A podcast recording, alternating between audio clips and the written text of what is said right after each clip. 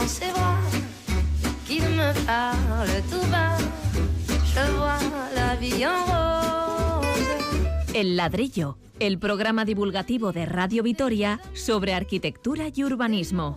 de tous les jours, mais moi, ça me fait quelque chose.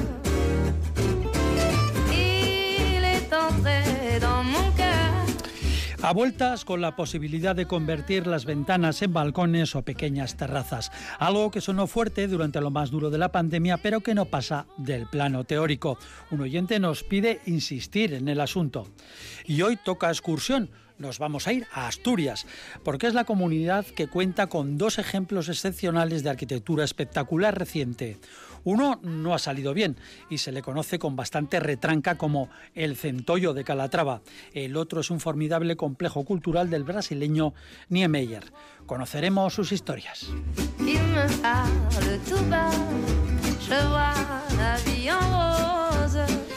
También hablaremos de aparcabicis, esos elementos de mobiliario urbano que se multiplican en Gasteiz y en otras urbes de indudable utilidad, pero de discutible estética. Listos para aportar su experiencia profesional, saludamos a nuestros arquitectos cabecera del ladrillo, Pablo Carretón y Fernando Bajo, a los dos bienvenidos. Muy buenas. Bienvenidos de nuevo y si la audiencia quiere preguntar o proponer, pues puede usar el WhatsApp de Radio Vitoria, el 656-787-189 y el correo, el correo electrónico, el ladrillo arroba eitv.eus. El control de sonido es tarea de Pachi Meave. Vamos a ello, les habla Paco Valderrama.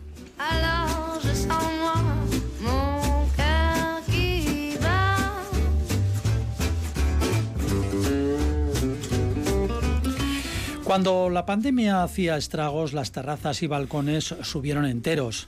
Quienes los tenían los usaron como nunca y para quienes carecían de ellos se planteó la posibilidad de añadirlos a fachadas y patios de los bloques de viviendas. Pero aquellos planes se han enfriado por distintos motivos, complejidad técnica, normativa, costes, acuerdos entre vecinos. Al respecto, un oyente que firma con las iniciales PG dice, me gustaría que tratasen en el ladrillo sobre la posibilidad de sacar balcones de los pisos de Sancho el Sabio en los grandes patios traseros de esta zona y si el ayuntamiento apoyaría la medida.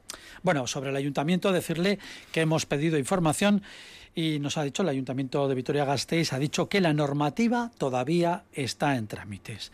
Ahora vamos a conocer la opción técnica y lo que piensan nuestros colaboradores. ¿Quién quiere comenzar? Bueno, Pablo. Sí, vamos a ver. En principio la idea es muy buena, la hemos tratado en el, en el, en el programa, en programas anteriores y yo creo que vuelven otra vez a, a tener en valor como complemento de- del confort, de, la habitabilidad de las viviendas, el tema de las terrazas. Haciendo un poco breve historia, a primeros del siglo XX eh, aparece la idea de soleamiento, de higiene, de iluminación, había problemas con tuberculosis y, la propia arquitectura reaccionalista da respuesta y se generan y dan cierta importancia a estas terrazas, estas maravillosas terrazas que hay muchísimos ejemplos. Y balcones también. Eh, ¿Perdón? Balcones. Sí, también, balcones, terrazas, exacto, sí, sí, sí, se pusieron en valor. Llegamos a los años 60 y entonces eh, parecía que las terrazas eran carísimas de construir, que no aportaban nada a esas viviendas interiores y se, se quedan un poco como en desuso, ¿no? Y ahora ya, a, a raíz de la pandemia, vuelven a ponerse en valor y es un elemento que con edificaciones nuevas ya están ya, creo, contempladas la, la construcción de estas terrazas nuevas y en rehabilitaciones yo creo que tiene que ser interesante y hay que hacer un esfuerzo por parte de, de todos para, para construirlas, ¿no? Para rehabilitar incorporar estas terrazas a, a los edificios. Luego hablaremos un poco de las, las- las- los condicionantes que pueden tener. Sí, ahora además, si se ven los anuncios de las nuevas promociones de viviendas, en todas aparece con un parche con terraza, con terraza, con balcón, con grandes balcones. O sea, Fernando. Yo creo que eso es algo que, que, como dicen ahora, ha venido para quedarse, ¿no? Lo de las necesidades eh, durante la pandemia, ¿no? De soleamiento y de respirar un poco de aire fresco y estar en la calle sin salir a ella, pues ha sido algo que realmente ha transformado eh, las demandas de la sociedad. El problema es que, como siempre, pues la legalidad va, va por detrás de estas demandas, ¿no? Y, y- y resulta que ya creíamos todos que podíamos ejecutar estas terrazas, etcétera, etcétera, y ya vemos que todavía no hay una normativa específica que lo permita. En cualquier caso, yo creo que eh, la pregunta de nuestro oyente se juntan dos cosas importantes, porque él también habla de, los patios de manzana y precisamente de esas manzanas grandes que, tenemos eh, en nuestras ciudades y especialmente en esta y que muchas veces no están del todo aprovechadas. ¿no? Son eh, antiguos pabellones, muchos de ellos abandonados y son espacios muy grandes que permiten un mejor aprovechamiento. ¿Qué había en esos espacios? ¿Solían talleres o Había talleres, había almacenes, había, bueno, había las industrias que antes eh, estaban en, los, en las lonjas comerciales y que realmente pues eh, tenían bueno, pues el, empuje y, la ocupación necesarias. ¿no? Con la aparición de los polígonos industriales se han ido poco a poco yendo a estos lugares y muchas de ellas están vacías. Y eso además eh, yo creo que que, hace mucho mal a estos patios, ¿no? porque realmente no acaban de utilizarse lo suficiente y son tan amplios que ese soleamiento y esa ventilación natural que, se demanda, pues mm, la pueden ofrecer perfectamente en virtud de ese tamaño. ¿no? Entonces yo creo que es un, es un reto doble, ¿no? dar algo a los vecinos, pero también dar algo a la ciudad aprovechando más ese suelo. ¿no? Y ahora que precisamente siempre estamos con esa cuestión de no, no mm, ocupemos más suelo, ¿no? pues vamos a intentar de alguna manera aprovechar esos patios vamos a decir, para hacer una redensificación un tanto inteligente, es decir, no solo construyendo más viviendas, sino también dando más servicios a las viviendas que ya existen. Sí, pero bueno, no olvidemos, no desenfoquemos el asunto de la pregunta que nos llega de quien eh, firma las iniciales PG que mm, habla concretamente sacar los balcones de los pisos de Sancho, en los pisos de Sancho el Sabio, de los grandes patios traseros. Bien, vamos a hablar de el Sabio. Vamos a hablar de Sancho el Sabio. La, el triángulo este. Eso es la trama, la, trama de, de, las parcelas, ¿no? De las manzanas de, Sancho el Sabio son manzanas cerradas con fachada a la calle, evidentemente, y esas fachadas interiores muy homogéneas, ¿no? Sí, es, Bastiturri, Sancho el eh, Sabio, Adriano pues, VI, por ejemplo, ¿no? Eh, pues Bastiturri, Adriano VI y Sancho el Sabio. Y luego hay la otra manzana que sería Sancho el Sabio, Ramiro de Maztu y Ricardo Huesa, por ejemplo. ¿no? Y luego más adelante son, son manzanas grandes, eh, pero bueno, en concreto esta de Adriano esto con Bastiturri. Eh, la idea es buena, lo único que hay que ver por tal por, tal porque la problemática que encontramos ahí es que la fachada interior de estos edificios tiene un fondo determinado y los locales comerciales de planta baja, donde están las tiendas, por cierto que hay bastante densidad comercial en, Sancho el Sabio, tienen más fondo. ¿Qué quiere decir? Que si vas a apoyar, vas a crear una estructura portante que tiene que ir al suelo, ¿no? Por, por, cuestiones de peso, tendrías que pedir permiso al dueño del local para poder eh, perforar, como así diríamos, con algunos postes metálicos y llegar un poco al suelo, al suelo de, al suelo, al terreno, como diríamos, ¿no? Esos postes, esos postes o esas columnas metálicas serían las que sustentarían luego exactamente, los, eh, los, balcones o pequeñas terrazas en todo, eh, todo el bloque. Exactamente, si serían, por ejemplo, terrazas individuales pues igual atornillando a la estructura existente, que no lo sé, no habría que verlo, pero bueno, en principio esas galerías yo creo que tenían que ir un poco al suelo y es esa problemática de los fondos de los locales comerciales. Hay otros eh, casos, otra causística, como puede ser Zaramaga o Adurza, que son bloques lineales que tienen cuatro fachadas y ahí pues es muy sencillo bajar un poco a lo que es el, el suelo. ¿no? Volviendo a Sancho el Sabio, creo que que, puede haber esta problemática, ¿no? Para, para, poder hacerlas, estas galerías, pues en condiciones, estamos hablando de galerías de dos metros de, de fondo, ¿no? No, eh, no, no, balcones pequeños, etcétera, ¿no? Entonces eh, puede tener esa problemática, pero la idea es buena. Fernando. Sí, al margen de, de, las cuestiones estructurales que, bueno, de una u otra manera yo creo que se pueden solucionar, también está la cuestión, vamos a decir, de los metros cuadrados, ¿no? Porque realmente si alguien amplía su vivienda a costa de un balcón o de una galería o de una terraza o de lo que fuera, en realidad lo que está es incrementando los metros cuadrados de su propia vivienda. ¿no? Y ese es el otro problema, vamos a decir, importante ¿no? de cara a, lo que son las instituciones. ¿no? O sea, el ampliar tu casa eh, hasta cierto punto. pero todo esto se, se, contemplaría en una normativa, ¿no? Evidente, evidente, pero claro, eh, una normativa que debería satisfacer a toda la ciudadanía por igual, no solo a unos cuantos. ¿no?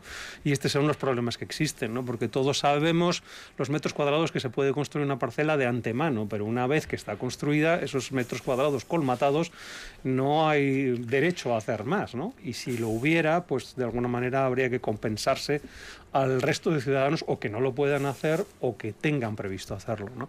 Yo creo que estos dos son los dos pilares, ¿no? el pilar urbanístico, de técnica urbanística, de metros cuadrados, y el pilar nunca mejor dicho, estructural de cómo sujetar estas cuestiones. ¿no? Pero en cualquier caso son, son, son solucionables. Lo que tiene que haber es una voluntad realmente de hacerlo y una voluntad además que, que cuanto antes llegue mejor, porque tampoco son cosas fáciles, ¿no? Vamos a decir que, que, sacar una terraza en la fachada posterior o interior a un patio de, una, de, una, de un edificio de viviendas conlleva el acuerdo de los vecinos, que tampoco es fácil, ¿no? Y, además eh, conlleva también la eh, redacción de un proyecto y la petición de unos presupuestos y estas cosas, pues como todos sabemos, se alargan en el tiempo. Bueno, se están reformando eh, portales, también se puede hacer esto, ¿no? Evidentemente. Se están reformando o arreglando todos los tejados completamente, en fin. No, y si estamos poniendo abrigos de estos térmicos al edificio, que lo hemos comentado en este programa muchas veces, pues por lo mismo se puede hacer esto, ¿no? Es más, sería una solución fantástica precisamente para incrementar el aislamiento de las fachadas al mismo tiempo que incrementar esta serie de espacios. Bien, yo ahora me gustaría hablar de las terrazas imposibles. las Hombre, imposibles. A ver, esto no viene en el guion, a ver dónde estás. Pero bueno, venga. Una, una, una bula.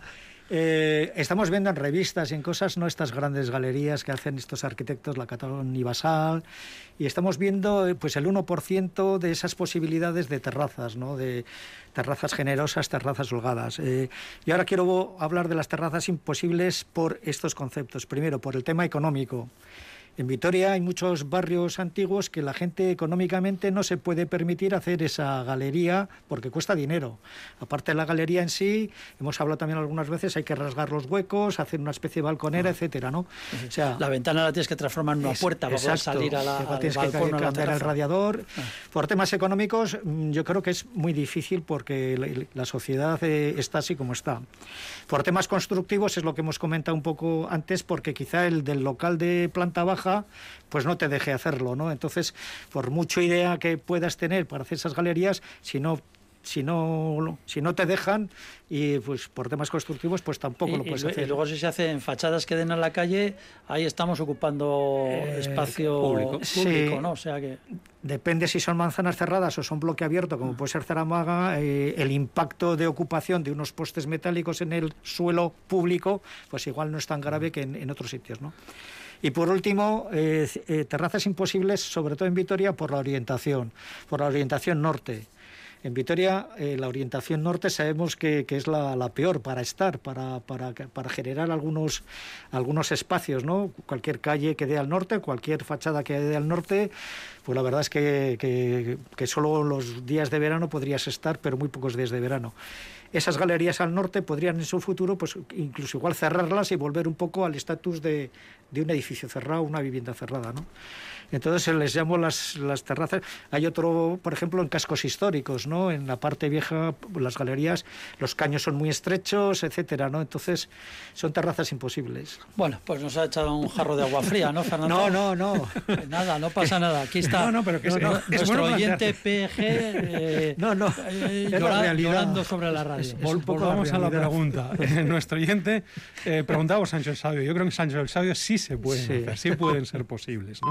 No fáciles, pero en muchos sitios. Sí, sí. por cierto, Fernando, usted tiene un proyecto por ahí, uno de esos que tienen ustedes, porque tienen cantidad de proyectos que deben de estar en cajones, no sé, en el ayuntamiento y en otros en otras instituciones que les encargan y luego se quedan ahí. Tiene un proyecto en sí, nosotros, algo parecido en Coronación. Sí, sí, cuando empezamos con el proyecto de, de la regeneración urbana de Coronación, eh, precisamente uno, uno, de los primeros eh, atisbos ¿no? de cómo enfocar esto era precisamente haciendo esto, ¿no? aplicando esta solución de, terrazas continuas, bueno, terrazas en realidad, galerías, ¿no? porque eran casi una ampliación de las propias viviendas, era de todo el frente de, bueno, de ese aparcamiento que casi todos conocemos que, tenía la policlínica, ¿no? que tiene ahí detrás, ¿no? con esa fachada blanca larguísima, que son eh, viviendas que dan a al otro lado vamos a la, a, la, calle, pero que en este caso es la fachada posterior y además es sur, que es una fachada estupenda, ¿no? Entonces, si la calle Badaya, las, las, las fachadas son, vamos a decir, la orientación norte, estas, que son las del interior del aparcamiento, son sur. ¿no? Y ahí lo que se planteaba es un poco pues esta solución ya que, que ha sido premiada en toda Europa, ¿no? que es una galería de unos dos, dos y medio de ancho, además de una balconada, cambiando por supuesto las carpinterías y haciendo una, una fachada mm, protegiéndose del sol, pero al mismo tiempo creando esa especie de colchón térmico que supondría esta galería. ¿no? Eso incrementaba significativamente la superficie de las viviendas, que son muy pequeñas, y sobre todo les daba una dignidad tanto térmica como visual, muchísimo mayor de las que tienen. ¿no? Yo creo que esa es una, una, jugada muy clara que todos nos podemos imaginar cómo quedaría, ¿no? de esas ventanas todas iguales, cuadradas, en una fachada blanca, sin más, raseada, a una galería continua en todas las alturas y de toda la extensión de ese aparcamiento, creando pues esas terrazas con sus plantas, con sus ampliaciones de viviendas, con sus ampliaciones de salones, de habitaciones, etcétera, etcétera. ¿no? Algo que, como digo, se ha hecho y algo que a pesar de, las terrazas imposibles de Pablo y, y, obteniendo además datos reales, ¿no? Antes he estado mirando cuánto costó esta adecuación que, que todos eh, comentamos, ¿no? De la Catón y Basal en, en, Burdeos, por los que le dieron el premio Mies van der Rohe y en parte puso, también el Pritzker. Para recordarlo, un bloque enorme de 500 pisos, 500. Son tres bloques, Son 530 bloques. viviendas sí. de estos bloques pues, racionalistas de muy mala calidad y que hoy día los vemos y son casi como viviendas enfrente del mar, con sí. unas galerías preciosas. Han sacado, pues eso, han, han añadido, han pegado ahí en, enorme en toda la fachada. Han añadido como una fachada que en realidad es una gran galería, ¿no? Eh, bueno, eh, son datos suyos eh, de los arquitectos y son del 2017 que evidentemente pues tal y como están las cosas ahora habría que, que mm, cambiar un poco el chip, ¿no? Pero ellos hablan de 350 euros metro cuadrado, ¿no? Pues estamos hablando de 20, 30 metros eh, cuadrados por vivienda, pues que pueden hacer nuestros oyentes la, la, los números, ¿no? Pero vamos, no, no, no son eh, actuaciones excesivamente costosas. Uh -huh. Bueno, pues ahí lo dejamos. Es un tema interesantísimo y seguramente dará para, para continuar con él en el ladrillo. Tenemos más cosas. Ahora nos vamos a ir de viaje.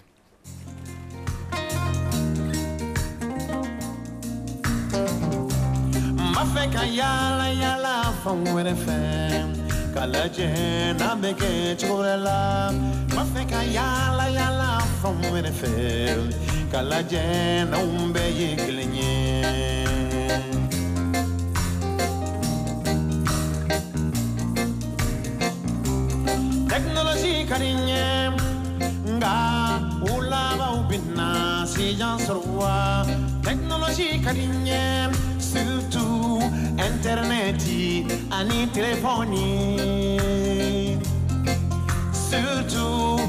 internet ani telefoni n b'a fɛ ka yala yala fɛn wɛrɛ fɛ ka lajɛ n'anw bɛɛ ye kelen ye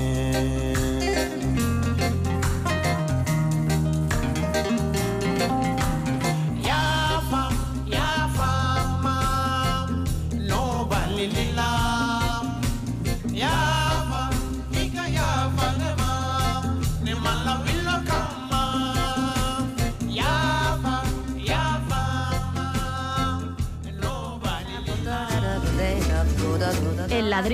para quienes frontispicio les suena a dolor de cabeza.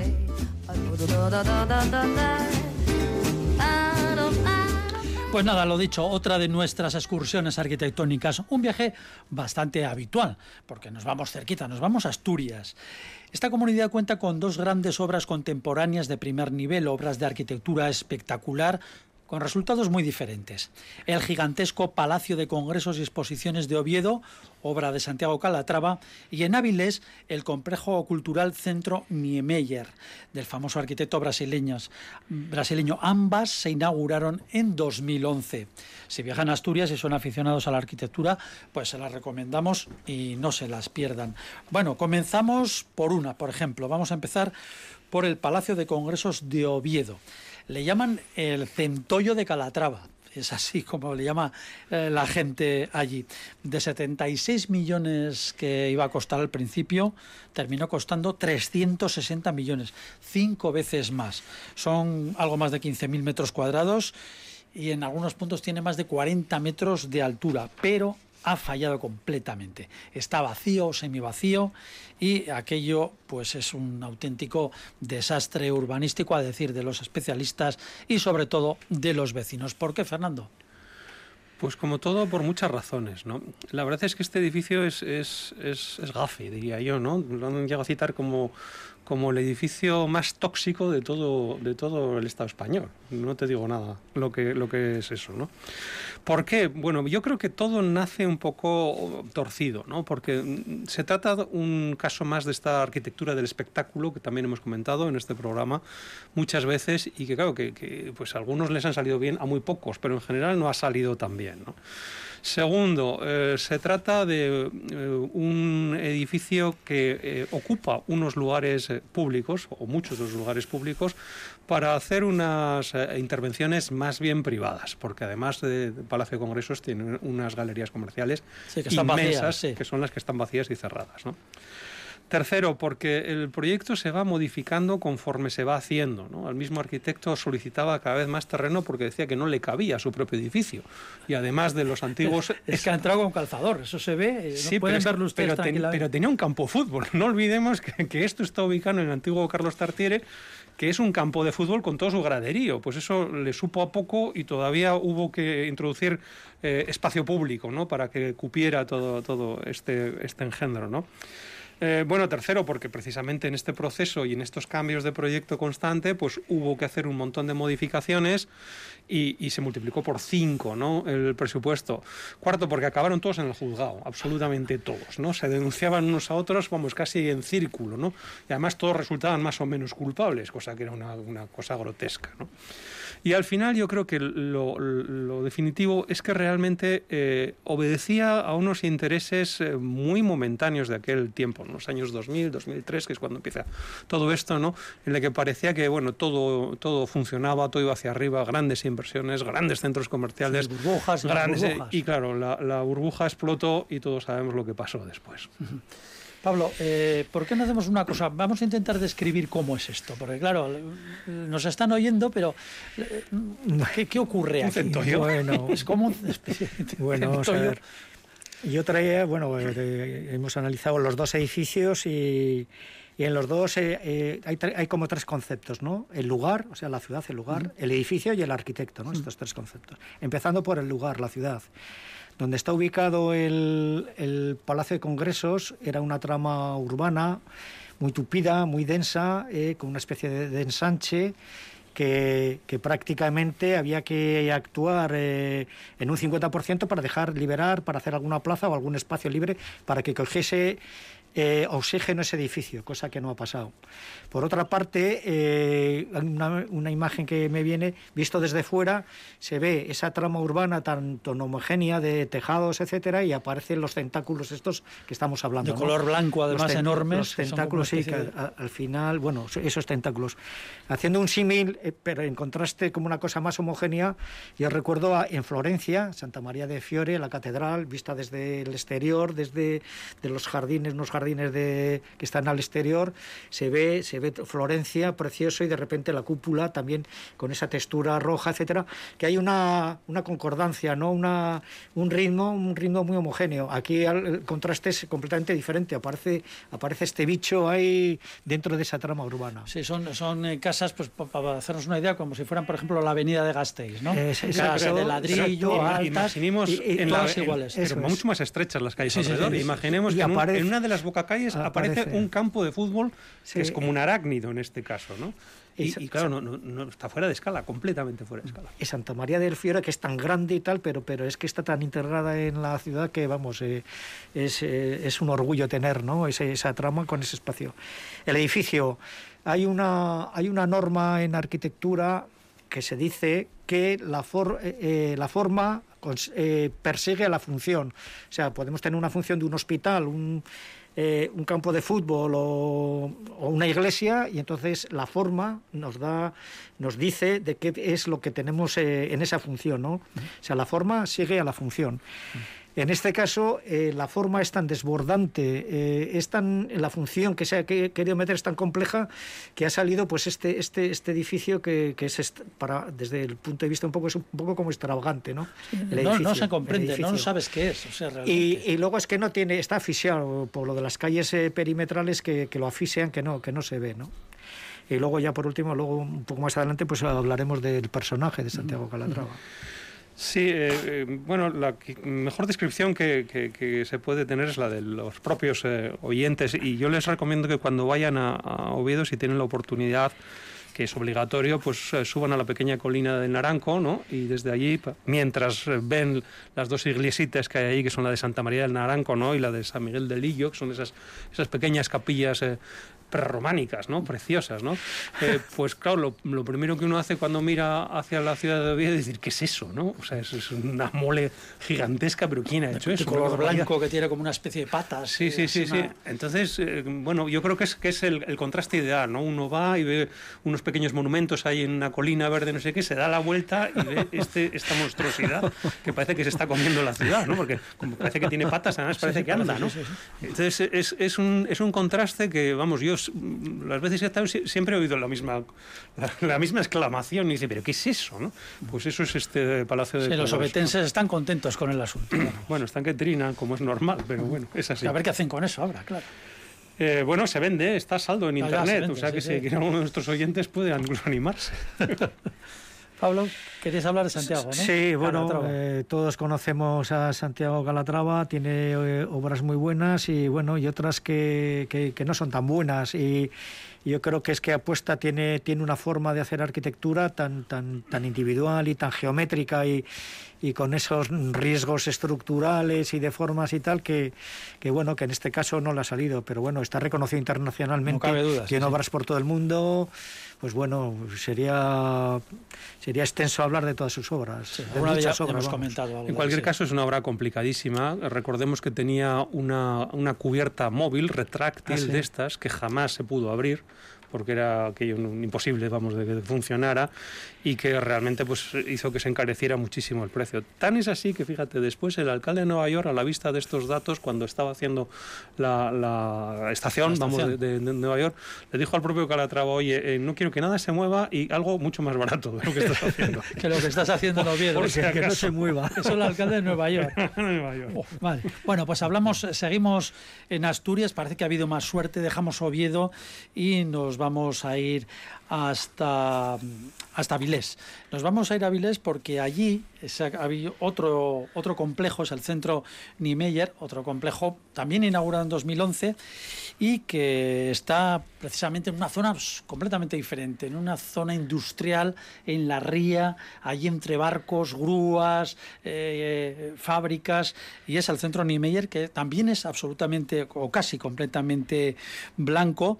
Eh, son 44.000 metros cuadrados de la parcela, de, la plaza, por decirlo así, con 16.000 metros cuadrados construidos, con cinco espacios, y costó, este costó mucho menos, 30 millones de euros. Son cinco espacios con una cúpula, un auditorio, en fin, una torre. Bueno, cuéntenos ustedes. Sí, es, eh, también una arquitectura racionalista, pero que respira mucho mejor, porque es una gran esplanada, una plaza abierta al mundo, como la definía Oscar Niemeyer, y, y son una serie de objetos de menor escala, muy singulares cada uno, pero vamos a decir estratégicamente dispuestos sobre esa esplanada. ¿no?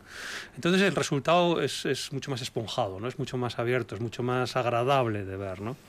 Eh, es curioso porque tienen un origen parecido. ¿no? O sea, eh, Santiago Calatrava gana el Príncipe de Asturias en el 1999 y en el 2000, 2003 le encargan el centollo este. ¿no? Y Oscar Niemeyer gana el Príncipe de Asturias en 1989 y eh, por la misma época pues le encargan el, el centro Niemeyer, llamado así, y además del, del que dice el propio, o del que dijo el propio eh, Niemeyer, que murió en el, en el 2012, 2012, ¿no? eh, decía que era eh, su mejor edificio en Europa. No tiene muchos, pero para que eso lo diga es algo muy Ah, importante. En ¿no? España no tiene ninguno más único, que este, ¿no? Es el único en España, pero él decía que era su mejor edificio en Europa y eso para alguien que es autor de obras tan importantes como como vamos, los edificios de Brasilia, la capital de, de- de Brasil, pues, pues la, la- la- la Catedral de Brasilia es espectacular. El Palacio de Congresos de caerse al suelo. El Palacio de Alborada, que es donde vive el presidente, según Malraux, tenía las columnas más bellas de la historia de la arquitectura. Y esto son obras de este, de este tipo. Y dice, sin embargo, que este es su mejor edificio en Europa. Bueno, pues habría que considerarlo. Sí, en París creo que tiene el, el edificio del Partido Comunista, Claro. pero vamos, no. Él era, era vamos, gran comunista, evidentemente, y claro, cuando llega la dictadura después de, de Juscelino Kubitschek, tiene que exiliarse y le acogen en París, y allí hace precisamente la sede del Partido Comunista. Bueno, yo analizo también desde el lugar o ciudad, el edificio y el arquitecto. Estamos en Avilés. Vale, estamos en Avilés. Eh, aquí en contraste, exactamente, crea una- un espacio, un espacio abierto, genera su entorno, es una especie, una especie de plaza, una gran plaza, y ya no está en, el- en la trama urbana como hablábamos en Oviedo, está justo en el extremo, en el muelle, en el muelle, en el muelle. Se ha se han vaciado de, de pabellones, etcétera, y ha quedado ahí una, una ensenada. Y, y este objeto, estos objetos arquitectónicos que mete Niemeyer, pues hablan él, él mismo, ¿no? Habla en sí mismo y deja un poco en el límite de la ciudad. Como ejemplo, si vemos Donosti, el Cursal, el Cursal está en, en, el- en la zona de la Zurriola, ¿no? En el, no, en el antiguo, no, Gros, en el barrio de Gros, que es, un, es una trama de ensanche, y al pasar la avenida de la Zurriola aparece esa península donde está el Cursal. O sea, no habla de con la trama, sino que está justo en ese borde, ¿no? Pues este centro de centro Niemeyer, pues también está un poco en el borde de la ciudad y entonces respira autónomo, es muy autónomo, ¿no? Eh, eso en primer lugar. En segundo, vamos, el edificio, ha comentado Fernando, Bueno, son varios edificios. son varios, exacto, son, son unas, cinco, unas concretamente. intervenciones dentro de la firma de Niemeyer, evidentemente, con una, una arquitectura muy orgánica, muy él tiene el poema La curva, ¿no? Estas curvas, estas sinuosidades que entiende que es una forma de expresar la arquitectura. Viene un poco de las raíces brasileñas del, del propio autor, ¿no? Y entonces, pues también eh, la firma se nota que es un Oscar Niemeyer, el- el- la firma de estos edificios, y, y están ahí, bueno, y, y son respet- mm, respetan con el entorno y, y- y contrastan con el verde asturiano y, y- con la trama urbana de Avilés. Sí, toda esa zona industrial que es más bien Sí, tirando también, a marrón, también. a gris, Exacto, a, ¿no? acero, sí, acero a hierro oxidado, ¿no? Eso es. Y luego ya eh, para acabar con el propio arquitecto, pues tiene una, una obra muy extensa, tiene unos edificios extraordinarios. La Catedral de Brasilia es impresionante. Los edificios de actúa en Brasilia, en, el- en la Plaza de los Tres Poderes, ¿no? que aparecen esos elementos, esas geometrías puras, pero, pero de una belleza arquitectónica, escultórica y, y muy original. Fernando, volvi- volviendo a Vilés, el, el espacio que decimos son cinco, cinco edificios. eh, hay uno que parece bueno pues, como un huevo, ¿no? un, un trozo de huevo, por Trozo de decirlo huevo, así. que es el auditorio, sí, sí. sí, unas mil personas de auditorio. Hay un edificio que es una cúpula que, que tiene, pues, tiene un diámetro aproximadamente de 40 metros y, y que es un centro de reuniones, vamos, un espacio polifuncional. Hay otro edificio alargado y sinuoso, que es donde está el cine y donde, bueno, hay ciertos espacios de reuniones, etcétera, etcétera, etcétera. Y, y después, bueno, está, está la, la- la gran plaza, ¿no? que es lo que une todos. ¿no? Y es curioso porque eh, esto se plantea un poco con la propia personalidad del, del individuo. ¿no? Niemeyer era, era un tipo muy, eh, ¿cómo se dice? Un tanto retraído ¿no? y, y- y muy humilde, ¿no? en, en cierto modo. ¿no? Él siempre decía, mira, yo me llamo Óscar Ribeira de Almeida Niemeyer Suárez Efilo. Y decía, no sé por qué me llaman Niemeyer, no porque era su tercer apellido o algo así, ¿no? Pero bueno, no, tampoco le importaba mucho, ¿no? Y, y como os he dicho, eh, eh, Niemeyer lo que hace es, además de los edificios que tiene, lo para él lo principal es la plaza. Y, ¿no? y la define esa, la plaza abierta a todo el mundo, ¿no? donde todo el mundo puede ir y es un lugar para la cultura y la convivencia de todo el mundo. ¿no? Contrasta un poco con cómo define Calatrava a su centollo, ¿no? porque él dice, es un punto de encuentro universal. ¿no? Fijémonos un poco en las personalidades de ambos ar- arquitectos. ¿no? Una Un es una punto- plaza para todo el mundo y lo otro es el punto de encuentro universal. ¿no?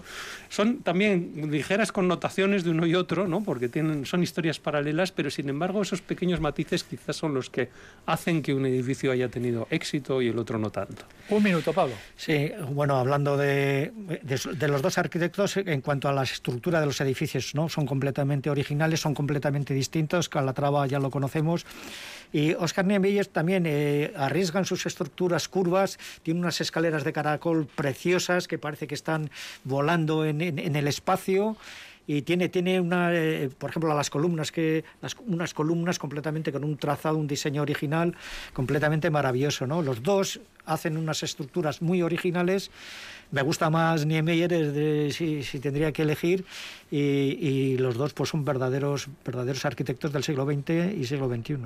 Bueno, pues eh, teníamos también pensado hablar de aparcabicis y sobre todo de su estética y su funcionalidad, pero eso lo vamos a dejar para otro programa de ladrillo porque el tiempo el tiempo nos come, es como ese, ese centollo que come eh, pues un poco el urbanismo de, de Oviedo, ¿no? Bueno, pues si tienen posibilidad cuando vayan a Asturias, pues cuando salga el buen tiempo o vayan por allí, pues si tienen posibilidad o, les apetece, ahí tienen dos ejemplos de arquitectura eh, moderna y espectacular con resultados muy distintos.